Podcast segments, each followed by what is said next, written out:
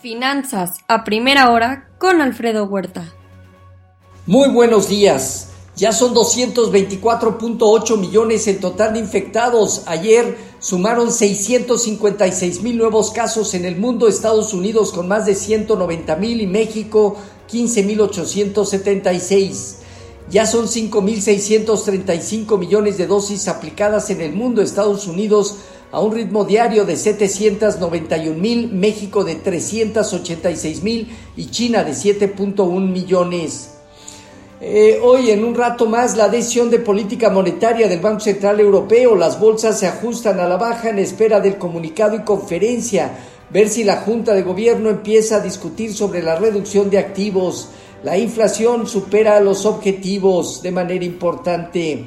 También en un rato más las solicitudes por su desempleo en Estados Unidos, donde posiblemente se empiece a mostrar las consecuencias del fin de programa emergente de la pandemia.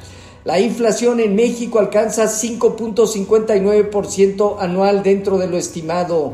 La subyacente en 4.78, eh, su nivel más alto desde diciembre de 2017 y los precios al productor con tasas del 6.13% anual. Por otro lado, Estados Unidos agotará sus fondos en octubre, por lo que el Congreso debe discutir el techo de endeudamiento en las próximas semanas. Ante la escasez de trabajadores calificados, Joe Biden tendrá un desafío por el plan de infraestructura, agregar 1.4 millones eh, a la economía durante los siguientes ocho años, pero sin trabajadores dificultará el esfuerzo para la construcción de carreteras, puentes y el transporte público. Eh, por otro lado, también eh, la, discusión o división que existe entre demócratas se profundiza sobre la continuidad o no de Jerome Powell, quien termina su mandato en febrero 2022. México y Estados Unidos en Washington buscarán, entre otros temas, eh, quizá el de modernizar la frontera en una antigua negociación que fue suspendida unilateralmente en su momento por Donald Trump. En México se entregó el paquete económico 2022 optimista en cuanto al PIB de Estados Unidos, cuya tasa es del 4.5% anual de crecimiento contra la propia Fed de 3.3%. El PIB de México a tasas del 4.1% por arriba del 3.6% previo. También optimismo en la producción diaria de crudo.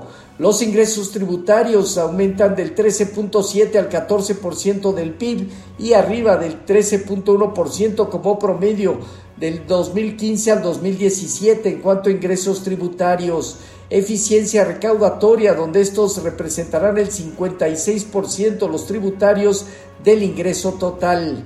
También aumenta las pensiones de adultos mayores, eh, el, presupuesto para el tren Maya, el tren del Istmo de Tehuantepec, empresas petrolera para Pemex. El déficit primario será de menos 0.4% del PIB. La deuda sobre PIB permanecerá alrededor del 51%.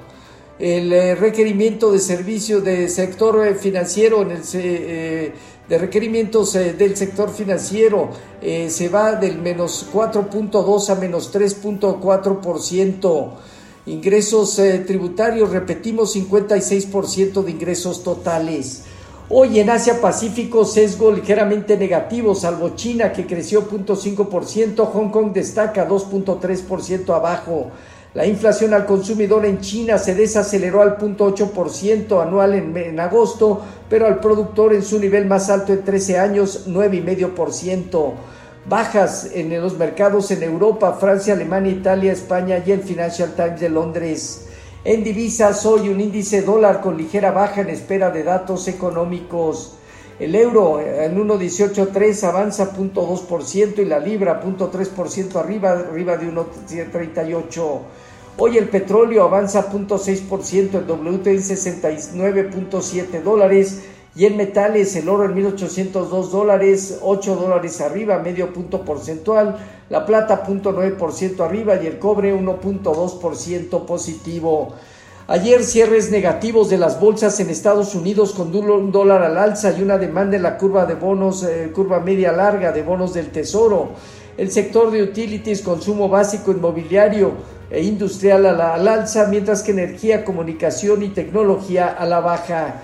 El Facebook eh, muestra que se ha moderado el ritmo de crecimiento por preocupación de aumento en la, pandemia, también por las disrupciones en, en las cadenas productivas afectadas principalmente al sector automotriz.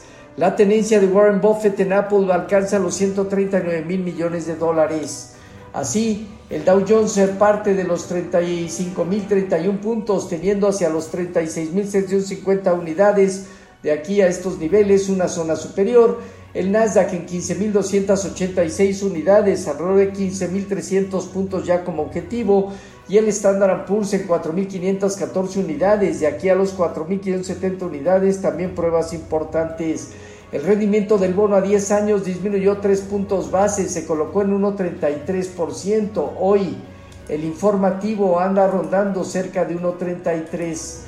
Con respecto a nuestros eh, mercados, tipo de cambio en 19.93 a la venta apenas se apreció un centavo. Sigue validando una zona baja alrededor de los 19.90, dejando entre 20 y 20.10 zona superior.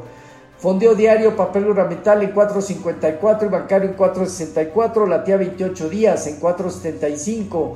El índice de precios y cotizaciones disminuyó 0.93% para establecerse en 51.469 unidades con una operatividad inferior al promedio diario. El principal indicador eh, consolida teniendo arriba de 52, 53.600 puntos zona superior.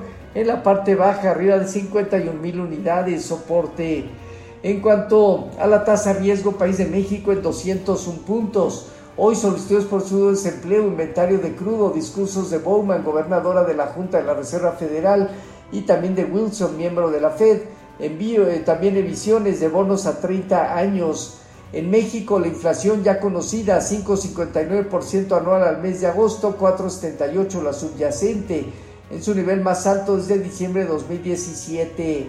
Eh, los eh, futuros se mantienen hasta ahora en terreno negativo, alrededor del punto 2 al punto 3%, Dow Jones, Standard Poor's y Nasdaq, tipo de cambio operando cerca de 19.90 a la venta, significa una, una apreciación del punto 1%. Así, finanzas a primera hora con lo más relevante hasta el momento.